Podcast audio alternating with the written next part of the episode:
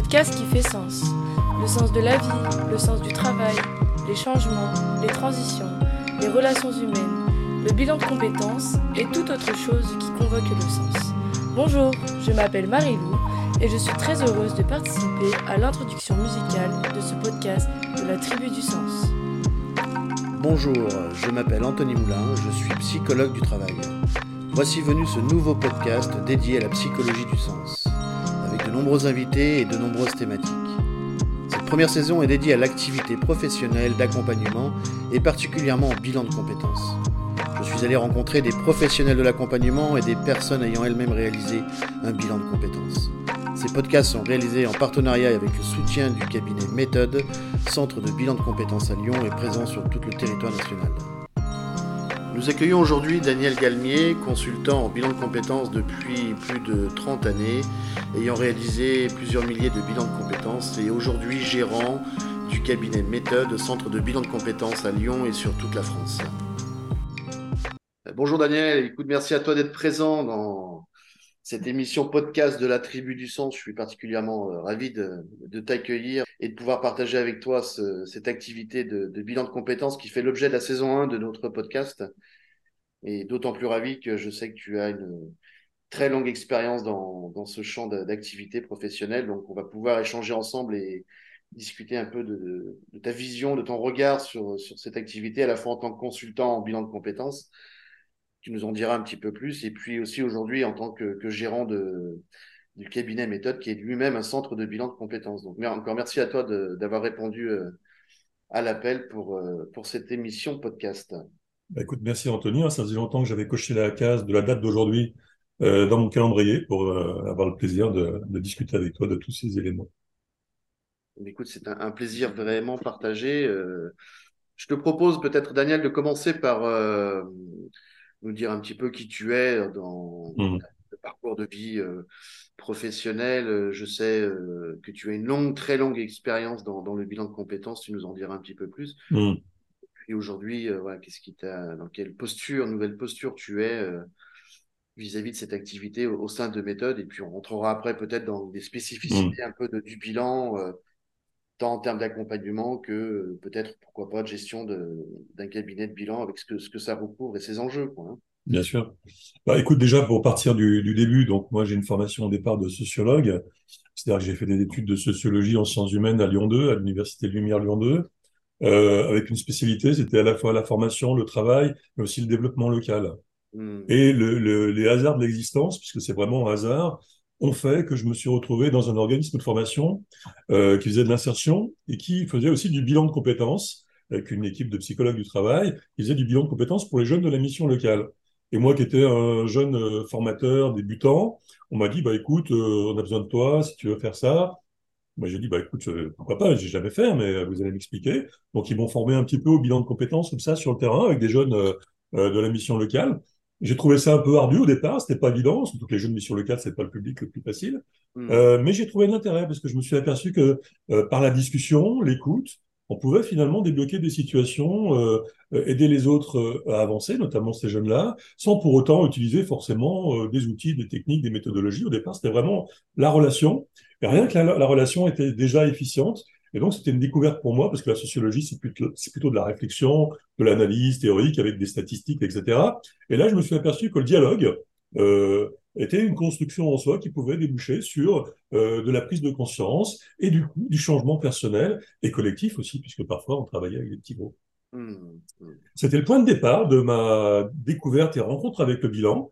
Et c'était une vraie, euh, comment dirais-je, une, une, rencontre vraiment riche et, comment dirais-je, plein d'affects, puisque j'ai décidé euh, petit à petit d'en faire, euh, je dirais, le, le, cœur de mon activité. Ça a été le cas pendant les, les 30 dernières années quasiment, où le bilan de compétences est venu structurer mon rapport à mon métier, est venu changer mon métier, parce que de psychologue du travail, je suis pas devenu psychologue du travail, mais je suis devenu un psychosociologue du travail, ou un sociopsychologue, comme tu veux. En tout cas, quelqu'un qui, qui pratique plus finalement la psychologie que la sociologie dans son rapport au, à l'accompagnement donc vraiment une, une appréhension de ce métier euh, clairement basée sur l'expérience euh, et pour, pour acquérir tout ce, que ça, tout ce que ça comporte en termes de posture et d'enjeux d'accompagnement euh, au quotidien. Donc 30 ans, tu nous dis d'activité, ça, ça commence à faire un bout de chemin sérieux, tout ça?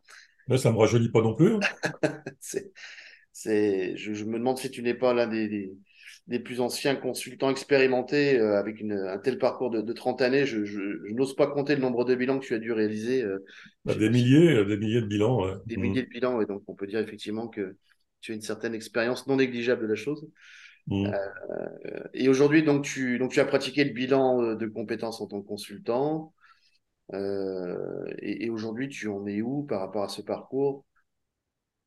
Alors, en 2018, je faisais encore des bilans de compétences, hein, puisque j'étais toujours consultant en bilan de compétences pour méthode. Et puis, euh, le relais s'est fait. Je suis, j'ai pris la, place de Thierry Gobert, l'ancien directeur psychologue du travail, euh, à la tête de méthode comme gérant. Et à ce moment-là, je pensais encore pouvoir mener à, bien les deux activités et continuer à faire du bilan et diriger l'entreprise. Ça s'est avéré compliqué puisque mm. finalement, euh, bah, mener à bien, euh, je dirais, le, le, rôle de, directeur de méthode et de gérant de méthode, ça me prend finalement tout mon temps. J'ai dû euh, laisser la, question de l'accompagnement en tant que consultant de côté, ce qui ne veut pas dire que j'ai délaissé l'intérêt pour cela, puisque avec les consultants, avec vous, je veux dire, on en parle tous les jours, et j'y joue mon rôle. Mais c'est vrai que du coup, euh, voilà, je suis plus du tout dans l'accompagnement, mais je suis dans euh, la gestion, euh, l'animation, la réflexion autour de l'animation et de l'accompagnement que font les consultants.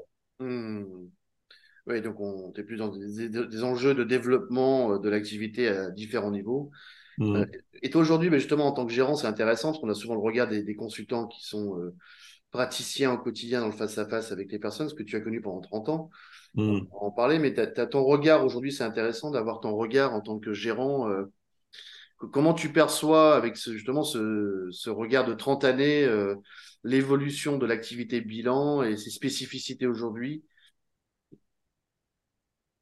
alors, l'activité bilan a bien changé euh, euh, au cours des, des 5-6 dernières années, notamment parce qu'en 2019, il y a eu une réforme de la formation professionnelle et donc du bilan de compétences, qui a d'ailleurs failli passer à la trappe. Hein, je ne sais pas si tu t'en souviens, à l'Assemblée, ça se discutait, est-ce que le bilan va être finançable ou pas Bon, c'est plutôt une bonne nouvelle. Le bilan a continué d'exister. Simplement, euh, les modalités de, de, de, de, comment dire, les modalités de financement du bilan, son statut juridique en France a complètement changé. Euh, et là où euh, dans le passé, euh, eh bien, le bilan de compétences était juste quelque chose de bon, j'ai un petit problème d'appel, d'appel multiple. Oui, oui, je couperai, euh, je couperai, je couperai, c'est pas Il faudrait que tu coupes parce que euh, il faut que je coupe mon son, sinon ils vont m'appeler. J'avais des, des appels prévus. Couper au montage, c'est pas un souci. Voilà. Donc, euh, oui, il y a eu un grand changement qui fait que le bilan de compétences qui était euh, euh, très simple au départ, 24 euh, heures pour un bilan de compétences, c'est ce que j'ai connu dans mes années où je pratiquais le bilan en tant que consultant. Un seul bilan de 24 heures, on est passé à 10, 12, 13 bilans adaptés à des publics différents, avec des budgets différents, du fait que le financement est passé par par un autre fonds qui est le CPF aujourd'hui, où chacun vient en, peu, un peu chercher le, la prestation qui lui convient le mieux. Donc on est rentré dans une logique économique de marché, alors qu'avant c'était très, très dans des tuyaux, quoi, très ciblés avec le fonds lessif notamment.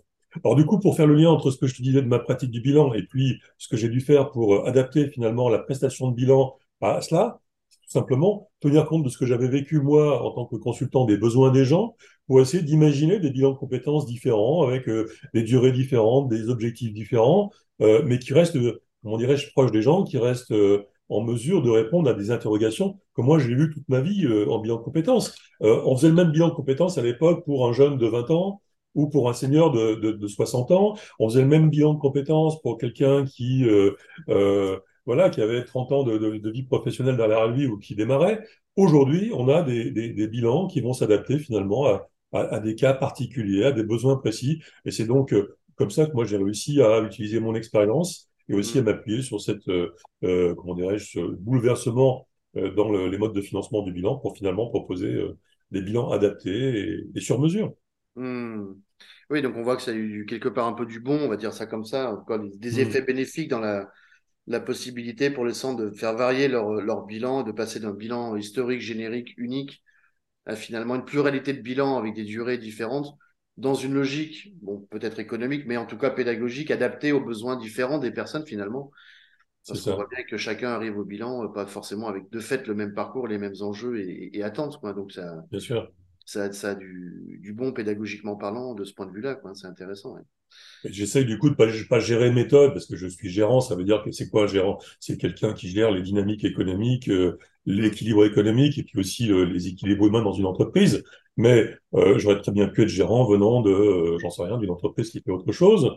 Auquel cas, je n'aurais aucune notion de ce qui se joue dans un bilan de compétences parce que la particularité du bilan, tu le sais, et, et vous en avez parlé dans d'autres podcasts, euh, c'est que euh, ce qui se passe dans le, le, bureau pendant que euh, il y a ces échanges, bah, finalement c'est de l'humain, c'est c'est du dialogue, mais mm. finalement c'est un peu une boîte noire. Il y a que ceux qui sont présents qui le savent vraiment ce qui se passe. Et donc le gérant, c'est pas comme un gérant qui bosse dans une pizzeria qui va voir si le cuistot il fait bien cuire sa pizza. Là, on peut pas rentrer dans le bureau pour voir si ça se passe bien.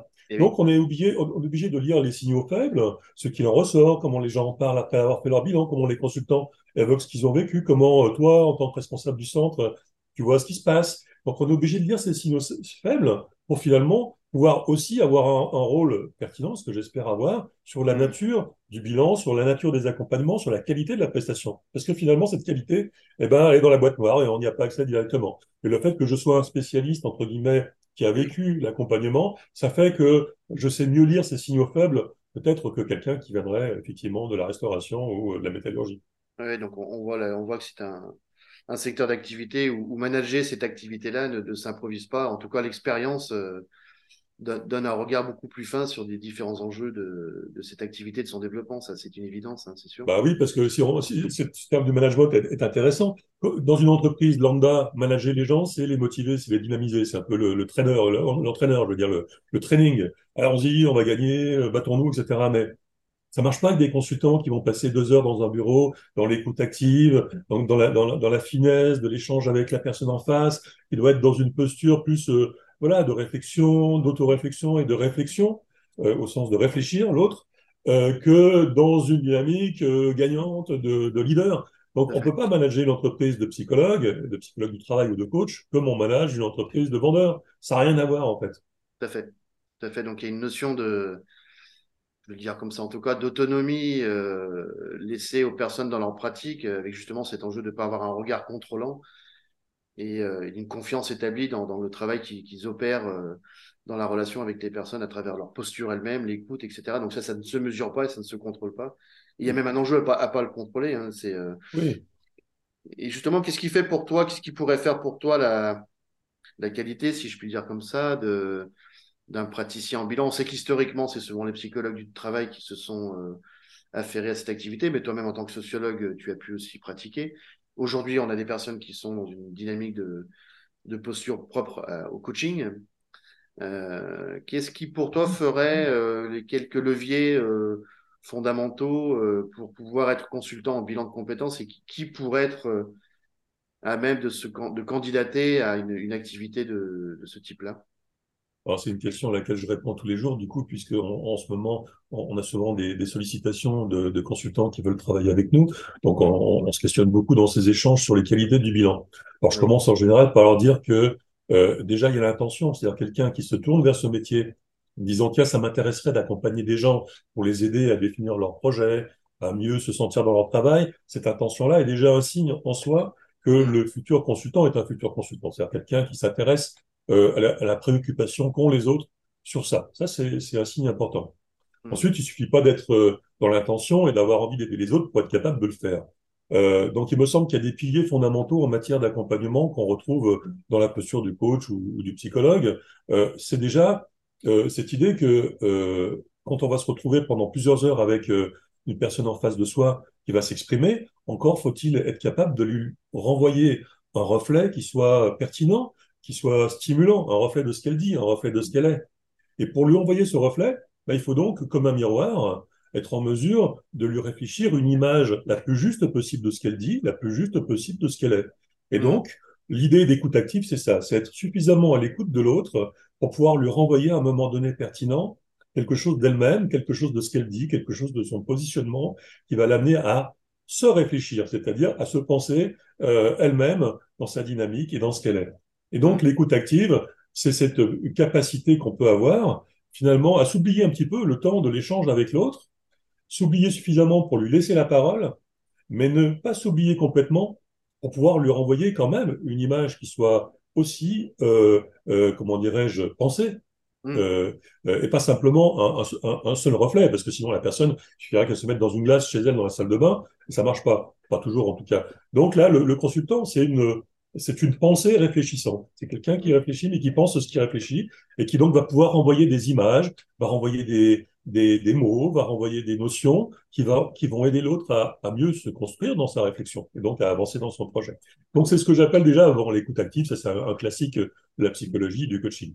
Ensuite, il y a la distance. Ça, c'est super important. C'est être capable euh, de se sentir concerné par l'autre, bien sûr, puisque l'empathie, euh, l'intérêt pour l'autre, c'est fondamental dans nos métiers. Dans nos métiers. Mm. Mais en même temps, si on est trop dans l'empathie, si on est trop dans l'absorption de l'autre, on n'est plus en mesure de lui renvoyer une image neutre, une image euh, qui va l'aider à se construire. On va être dans l'affect, dans l'émotion, il va nous raconter des choses qui vont nous emporter. Donc on sera plus dans cette distance qui nous permet de l'aider. Donc la distance, c'est tout simplement rester neutre, rester dans une posture où on n'est pas l'autre, on est quelqu'un d'autre en face, euh, qui lui renvoyons des choses, mais on n'est pas absorbé par l'autre au, au point où on s'oublierait totalement dans l'autre, auquel cas on ne sert plus à rien. Il faut qu'on reste une deuxième personne, une personne face à l'autre pour pouvoir l'aider. Donc la distance, c'est ne pas juger, c'est ne pas considérer qu'on est lui non plus ou elle, on est quelqu'un d'autre et on doit garder cette posture euh, de deuxième personne, de neutralité. Euh, et ça, c'est fondamental. Et le troisième point, c'est la bienveillance. Mm. Parce que on peut très bien avoir les deux autres qualités, mais si on n'a pas l'envie profonde d'aider, l'envie profonde d'avoir une utilité sociale, l'envie profonde d'être utile pour l'autre, euh, et finalement de lui renvoyer euh, des choses qui vont l'aider à se construire positivement, donc de lui faire du bien finalement, ou de l'aider lui-même à se faire du bien, eh, eh bien on ne sert pas à grand-chose. Donc c'est ces trois piliers que je considère comme fondamentaux, euh, neutralité, distance, écoute et bienveillance. Là j'en ai cité Mm. quatre, mais ils se rejoignent les uns et les autres. Ils se rejoignent, oui. Donc, on va, on va se garder ces trois piliers fondamentaux comme, Ouais. Comme étant a priori simples, mais en même temps très porteurs pour cette activité. Donc, la, la posture basée sur l'écoute active, euh, tout ce que ça comporte. On a un podcast d'ailleurs qui va bientôt venir Mm. sur ce sujet-là en tant que tel. Euh, la juste distance relationnelle et effectivement euh, la bienveillance, euh, l'intention de bienveillante dans l'accompagnement. Donc, ça fait des, des beaux piliers qu'on va se conserver pour la suite. Et il y a un dernier élément que j'ai pas évoqué, mais qui est important non pas dans la qualité de la prestation, mais qui est important pour que le consultant puisse continuer à faire son métier longtemps, c'est Mm. la curiosité. Hmm. C'est-à-dire que chaque fois que tu as un nouveau client dans ton bureau qui arrive avec son histoire, si t'es pas euh, dans, dans la fascination de ce qu'il va te raconter sur sa vie, sur ce qu'il est, etc., tu peux pas tenir six heures dans la journée et ça cinq jours par semaine euh, pendant des années, des années. C'est ça qui, en tout cas, moi, m'a fait tenir, m'a alimenté en motivation.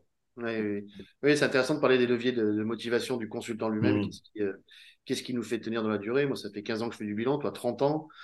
Euh, et je dis souvent, c'est un métier où chaque jour, on, est heureux d'aller au travail puisque ça a du sens pour nous. Et je crois que ce que tu es en train de dire en fait partie, c'est que on, se, on est à chaque fois euh, exalté, en tout cas animé par cette curiosité de rencontrer l'autre dans son univers et de l'accompagner. Donc ça, c'est un facteur de sens non négligeable. hein. C'est important de le dire aussi, effectivement. Moi, j'ai eu l'impression de vivre euh, finalement, alors même si j'ai j'ai pas vécu la vie des gens parce qu'ils me l'ont raconté, mais quand tu passes euh, 15 heures, 20 heures avec une personne sur plusieurs mois, euh, avec euh, des échanges qui ne seront jamais aussi approfondis dans ta vie personnelle qu'ils ne le sont avec ces clients-là, parce que ces 24 heures d'échange avec ces clients, tu les retrouveras pas dans ta vie euh, quand tu discutes avec tes amis, hein, tu vas pas les questionner comme tu questionnes ton, ton, client. Donc c'est une, une richesse incomparable. Et ça te permet quasiment de rentrer dans des vies de, de- d'un pompier, d'une danseuse, euh, d'un, logisticien, d'un menuisier. C'est incroyable les vies que tu peux euh, traverser dans, dans ces moments-là. Et moi, j'ai l'impression d'avoir euh, euh, presque vécu par procuration des milliers de vies qui n'étaient pas les miennes, à tout âge, avec des femmes, des hommes, des gens dans tous les métiers. Et ça, c'est une richesse incomparable qui fait d'un consultant en bilan de compétences, finalement, une sorte de, de, de, de super, euh, su- super, comment dirais-je, euh, Superman qui a transcendé tous ces métiers-là et qui les a un petit peu en lui euh, dans les expériences qu'il a rencontrées. C'est ça. Je, dis- souvent aux collègues, on a, quand on est consultant en bilan, on a, on, on a plein d'amis dans sa tête. Euh, une, fa- une façon de dire qu'on est aussi animé, habité par, euh, par tous ces gens qu'on accompagne, qui nous laissent aussi des traces. Et, euh, Ouais. et, et avec les années, on se rend compte, c'est souvent ce que je dis, c'est, un métier qui est fabuleux pour ça, parce qu'on se, on se rend compte de la, de la richesse et de la diversité humaine dans, dans toute sa, sa pluralité, sa singularité à chaque fois. C'est, assez fabuleux de ce point de vue-là. Donc, euh, c'est important de, de, de, dire pour les gens qui nous écouteront, notamment ceux qui, euh, qui envisagent de faire un bilan de compétences, c'est que la relation qui se met en place est très particulière dans cet euh, échange de, de coaching, on va dire. On n'est pas dans une relation d'amitié.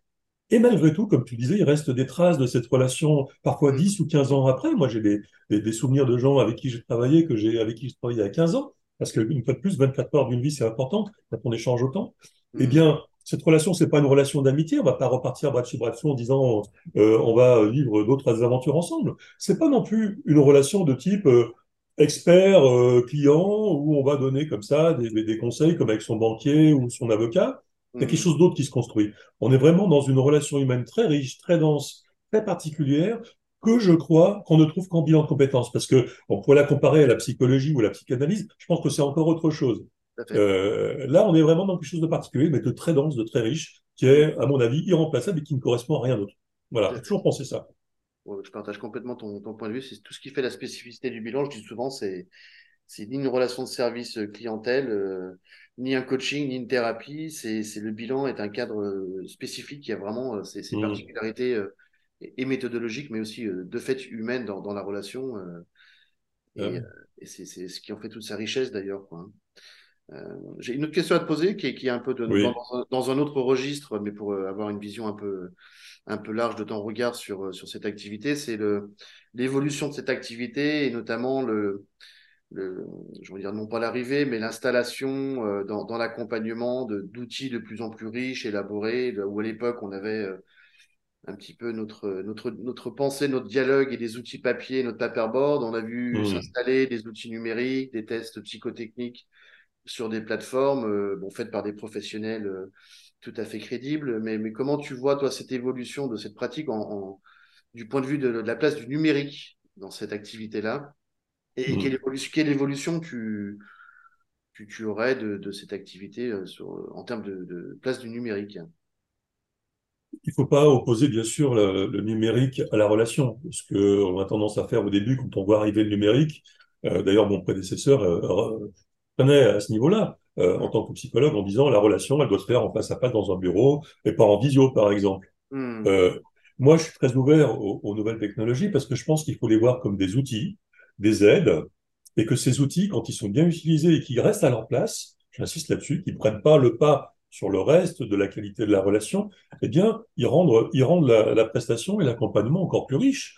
Euh, faire une enquête métier avec euh, euh, l'encyclométier de Parcouréo, par exemple, c'est un seul coup euh, voir s'ouvrir devant soi des milliers de possibilités, de, métiers, de formation, euh, de comprendre comment mes compétences vont pouvoir s'ajuster ou pas à d'autres métiers, comment je vais utiliser mes compétences. Donc, si je compare à, ça avec ce qu'on faisait dans le temps, quand on allait ouvrir le dictionnaire des métiers, le, ça s'appelait le ROM, le répertoire opérationnel des métiers des emplois de Pôle mmh. emploi, c'était très bien fait, mais il fallait y passer la demi-journée pour trouver trois fiches métiers. Aujourd'hui, on va cliquer sur euh, le secteur, on va voir plein de vidéos, plein de métiers s'ouvrir. Euh, c'est magnifique. Donc, euh, le numérique, ne serait-ce que sur cette dimension-là d'apport d'informations, de données, déjà a ouvert des, des pans entiers de, l'accompagnement de manière très pertinente. Et on peut aller beaucoup plus loin dans les tests, dans, euh, dans même la façon de procéder dans l'accompagnement. Utiliser euh, l'échange avec le numérique, utiliser des plateformes numériques, ce sont des, des, moyens pour finalement euh, fluidifier l'accompagnement, le rendre souvent plus pertinent en termes d'information et apporter une nouvelle richesse à, la dynamique. Donc moi, je ne serais pas de ceux qui opposeraient euh, la relation traditionnelle de l'accompagnement au numérique. Je pense qu'il faut réussir à faire une fusion progressive et fluide de ces deux dimensions-là pour pouvoir tout simplement avancer avec notre temps, mais en gardant toujours la qualité de la relation au cœur, des choses. Complètement. Je dis souvent que ce n'est qu'un outil au, service de l'accompagnement, de la relation, mais ça, doit garder sa place d'outil. J'ai récemment testé euh, dans le bilan de compétences, dans sa phase euh, exploration des métiers, des formations, euh, les nouveaux outils qui émergent en ce moment avec l'intelligence artificielle mmh, comme, mmh. ChatGPT par exemple. Ouais. alors il y a tout un travail d'écriture, de, de, la requête pour que ce soit pertinent. Mmh. Mais en allant chercher par exemple des, des des exemples de métiers existants dans, dans, un secteur ou en demandant quels sont les métiers émergents dans les 20 prochaines années ou quelles sont les formations permettant d'accéder à tel métier. Et, et, les réponses ont été quand même assez bluffantes. de qualité. Ah mmh, mmh. Euh, on sait que c'est jamais parfait avec euh, ChatGPT, qu'il faut faire des requêtes successives pour arriver à un résultat probant. Mais là, pour le coup, j'ai quand même été assez bluffé. Je me suis dit qu'en termes d'outils d'aide à la recherche d'informations pour un métier, pour une formation, euh, c'est quand même assez pertinent. Je me demande, si j'ai pas encore la réponse, mais s'il n'y aurait pas matière à quand même se former aussi à des outils comme ça pour pouvoir accompagner les bénéficiaires, parce que c'est une vraie plus-value en termes de recherche d'informations. Oui, bah, moi j'utilise aussi beaucoup ces outils-là, et notamment ChatGPT. Et c'est vrai que, euh, comment dirais-je, c'est comme tous les outils numériques, c'est un outil de plus qui a des fonctionnalités, des capacités remarquables, hein, c'est évident, il fait des choses qui sont souvent bluffantes. Euh, et, l'utiliser dans l'accompagnement, en fait, euh, une fois de plus, c'est pas réduire la part d'humain dans l'accompagnement, c'est au contraire se décharger de tout ce qui est recherche d'informations sur les formations, sur les métiers, etc., auprès d'une technologie qui est capable de le faire de manière très rapide. Et donc, c'est garder plus de temps finalement. C'est pouvoir garder plus de temps pour la relation. donc, c'est pas du tout, une fois de plus, quelque chose qui vient couper l'herbe sous le pied de, de, de celui qui, qui, pense que la relation est, doit être préservée, ça la met pas en danger, au contraire. Ça nous permet de plus nous y consacrer parce qu'on ne va pas passer trois heures à chercher dans un dictionnaire euh, ou dans un, un bottin les organismes de formation dans tel domaine, comme je faisais moi quand j'ai commencé, où les gens me disaient, ben voilà, on a besoin d'organismes de formation, alors on est chercher dans l'annuaire, etc. Euh, là, aujourd'hui, ben, on va taper sur ChatGPT, lui dire, euh, ben, peut-on, peux-tu m'aider à trouver les métiers dans le domaine de la métallurgie qui, vont, qui sont en pleine évolution et en quoi ils changent? Il va t'en faire la liste et effectivement montrer des, points forts. Donc il faut utiliser ces outils parce que ça va nous décharger de choses qui sont souvent rébarbatives et sans intérêt. Euh, et nous apporter les solutions et on pourra se consacrer davantage à la relation. C'est ça, c'est bien, bien utilisé, ils nous rendent finalement plus efficients et, euh, et, efficaces dans, dans, la recherche d'informations. Euh, et on, on, perd entre guillemets moins de temps, parfois c'est bien d'en perdre pour réfléchir, avoir le temps de la réflexion, mais parfois ça n'a pas une plus-value euh, dans, dans, la, dans la démarche de, de, bilan de compétences. Donc c'est vrai que ce sont des outils assez probants et on voit aujourd'hui, on fait de plus en plus de bilans euh, euh, tant en présentiel, en face à face, que en distanciel avec euh, la visio. Hmm. bon, le confinement nous a habitués peut-être à ça, et, mais je me rends compte, moi au départ j'étais un peu entre guillemets réfractaire, en tout cas dubitatif sur la qualité de la relation dans, de l'accompagnement en visio. Aujourd'hui, je me rends compte que pour faire des bilans 100% distanciel en visio, ça se passe extrêmement bien. Et hmm. la, qualité de l'échange euh, fait qu'on arrive quand même à, établir un, type de lien qui parfois est presque similaire, avec un peu moins de sensorialité corporelle dans l'espace, mais, mais quasi similaire à ce qu'on aurait en, présentiel. Donc, euh, hmm, hmm, il y a peut-être une, une, question d'habituation. Et je me disais l'autre jour, en me projetant dans un futur euh, numérique hypothétique, quand je regardais le, le nouveau casque d'Apple Vision Pro qui permet de se projeter dans un environnement en mmh. VR avec une vraie réalité augmentée. On peut imaginer aller le futur du bilan à distance avec un, un casque, de, un casque de VR, de réalité virtuelle, pourquoi pas. Euh, ça peut sembler comme ça un peu surréaliste, mais on, peut imaginer que demain ça puisse prendre cette forme-là. C'est peut-être à, penser aussi dans. Ah, moi, je pense que ça va, ça va être le cas, hein, parce qu'on y va à grands pas dans, dans cette direction de la réalité augmentée, des, casques de réalité virtuelle. Donc, euh, je pense que l'accompagnement euh, va, va, aussi en profiter, entre guillemets. Et juste pour rebondir sur la question de la visio, euh, comme beaucoup, moi j'étais un peu réfractaire, en tout cas, voilà, oui, il y a cette notion de, faire des bilans avec son ordinateur, mais faut pas oublier une chose quand on disait que, que la relation, elle a hyper un peu, c'était moins physique, moins direct, c'est vrai, mais en même temps, il y a des, inconvénients quand tu as des relations euh, dans le bureau. Euh, moi, je me rappelle d'avoir des bénéficiaires qui arrivaient, qui avaient couru pour arriver à l'heure, qui avaient eu des problèmes avec leur bus, qui arrivaient tout mouillés parce qu'il avait plu. Il fallait 15 minutes pour se mettre d'aplomb, on allait prendre un petit café. Alors, c'est sympa de prendre un petit café, mais la, la, la, relation était là. Mais simplement, il y avait plein de désagréments qui, du coup, en visio, euh, disparaissent. On va pas se stresser, on, est à son travail, on a fini sa journée, on a le droit de garder l'ordinateur dans son bureau pour travailler une heure de plus. On, on bouge pas, et on peut avoir une relation détendue, tranquille, sans, sans euh, stresser dans les transports. Et ça, c'est aussi quelque chose d'énorme. Tout à fait. Voilà.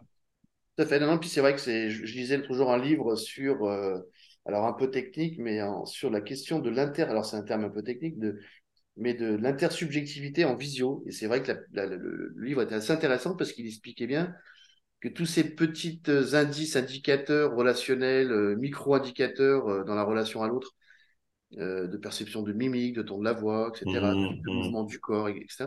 On, pouvait quand même, le, ça se travaillait que finalement en visio, on pouvait retrouver des indicateurs qui nous faisaient nous sentir en empathie et en relation, en pleine relation avec l'autre, et que Mm. c'était pour le coup pas empêchant. Alors c'est vrai que ça, c'est peut-être une question d'habituation, mais c'est intéressant.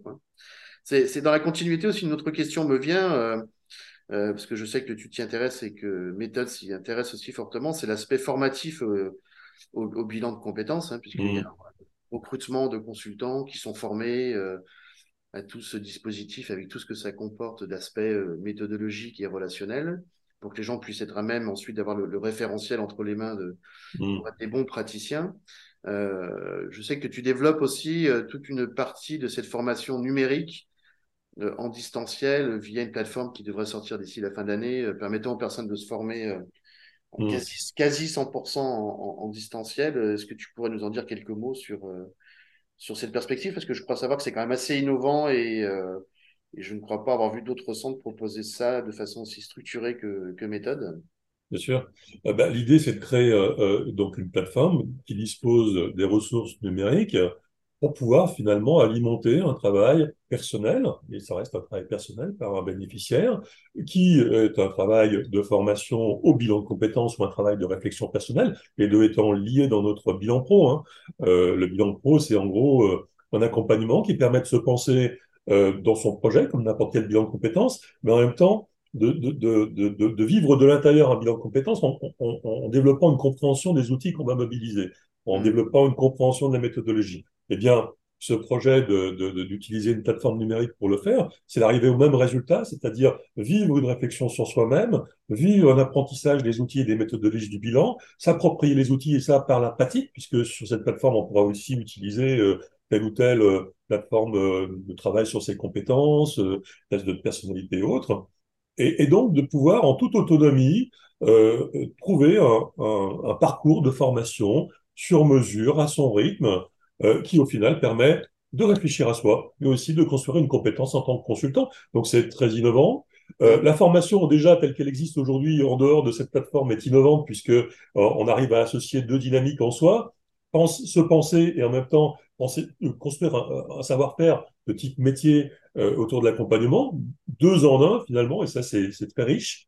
Et je dirais même que, à mon sens, c'est une des meilleures formations qu'on peut imaginer sur le métier d'accompagnant en bilan de compétences, euh, plus fort encore que une formation avec de la théorie et de la pratique, parce que là c'est tout dans la même dynamique, euh, apprendre, comprendre et faire.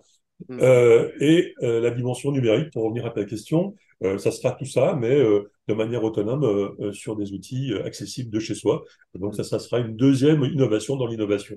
Mmh, Méthode a toujours eu, depuis son, son, ses débuts, une dimension R&D inlassable. On ne sait pas où ça, où ça va nous conduire tout ça, mais c'est vrai que c'est toujours une dynamique de, de, de, recherche et de réflexion et de développement permanente. Donc c'est ouais. ça, ça, rend le cabinet méthode on va dire, assez, assez singulier et innovant euh, et très, euh, très différenciant finalement par rapport à ce qu'on pourrait trouver par ailleurs sur le, sur le marché. Bah, disons parce que toi et moi, on est tous les deux euh, attirés, intéressés par toutes ces technologies, euh, par tout ça, et, et que de ce fait-là, nous on essaie de, de, de, la mettre à notre main, c'est-à-dire de ne pas en être dépendant, mais au contraire de se l'approprier de manière créative euh, et pour le bien-être finalement et le, le, bien de nos, nos, nos futurs clients. C'est ça, tout à fait. Donc, notre posture R&D permanente depuis de, ouais. de, nombreuses décennies nous fait penser les outils à travers leurs usages. un collègue, Marc-Éric Bobillier-Chaumont, direct, directeur de la chaire de, de psycho du travail au CNAM à Paris, spécialisé dans, les nouvelles technologies, développe une approche autour de ce qu'il appelle la clinique des usages. Hein, comment penser l'usage et l'impact l'incidence des outils dans, numérique, des technologies dans le quotidien. Je crois que nous, on est un peu à notre façon, un peu dans une pensée, une réflexion de même type, de, réfléchir à comment l'outil vient euh, aider, soutenir euh, et, euh, et, accompagner le, le, professionnel dans sa pratique, mais sans qu'il se substitue à ce qui fait toute la singularité de, de l'accompagnement, de façon incarnée aussi par chaque personne. Donc c'est intéressant. Mmh. J'ai envie de te poser une dernière question pour que je pose souvent aux personnes pour faire un petit pas de côté comme ça sur mmh. Mmh sur l'activité, c'est euh, si, si, tu devais comparer euh, pour toi le bilan euh, à une image, un objet, une couleur ou, ou, un film, je te sais cinéaste, ou toute autre chose comme ça, qu'est-ce qui viendrait à l'idée, en tête pour caractériser le bilan comme ça via, une, métaphore objet ou pensée ou, ou toute autre chose? Bah, la, première image qui me vient, moi, c'est une petite île, c'est un petit îlot de tranquillité dans un monde souvent, euh, voilà, euh, plein de mouvements, de, de brassage, etc. C'est une parenthèse dans la vie, à deux, euh, puisqu'on a son consultant et euh, soit le bénéficiaire dans cette réflexion. Donc deux personnes sur une petite île qui vont se donner comme ça, de manière régulière pendant deux, trois mois, des temps, à l'abri de tout ça, pour tout simplement parler de soi, euh, penser son passé, repenser son passé et penser son avenir. Euh, donc c'est un petit îlot de tranquillité finalement pour euh, se repenser dans le monde et, euh, et le faire pendant un certain temps à l'abri de ce monde-là. Parce qu'il n'y a pas de meilleure façon de, de penser ce qu'on va faire dans le monde que de le faire tranquillement à un moment donné en s'en protégeant un petit moment. Donc je vois ça un peu comme un petit îlot dans, dans, une mer bleue au milieu du Pacifique, dans laquelle on va se retrouver toutes les semaines pendant, pendant trois mois. Bon ben, les vacances arrivant à grands pas, ça va nous aider à nous projeter tout ça. c'est vrai, c'est ça. je, garderai, je garderai bien cette, euh, cette image du petit îlot pour se repenser dans le monde. C'est une belle métaphore avec euh, des enjeux de, posture, d'écoute active, de juste distance relationnelle, mmh. d'attention bienveillante et, et aussi, tu l'as mentionné, de curiosité, curiosité de la diversité humaine. Donc nous mmh. voilà, euh, nous voilà armés pour poursuivre cette activité avec, euh, avec bonheur et engouement. Donc, je, tiens à te remercier beaucoup, Daniel, de, de ce temps d'échange et de ton regard de plus de 30 ans euh, sur cette activité de bilan. Donc, c'est très riche de t'avoir eu aujourd'hui. Merci encore à toi et nos auditeurs vont, je pense, fortement apprécier tout cela. Merci à toi. Bah, merci de rappeler mon expérience de 30 ans et pas mon âge à chaque fois. Je te remercierai jamais assez. à bientôt. On se dit à très bientôt. Merci à toi, Daniel. Merci. C'était la Tribu du Sens. À très vite avec de nouveaux invités et de nouvelles thématiques. Merci au cabinet Méthode pour son soutien.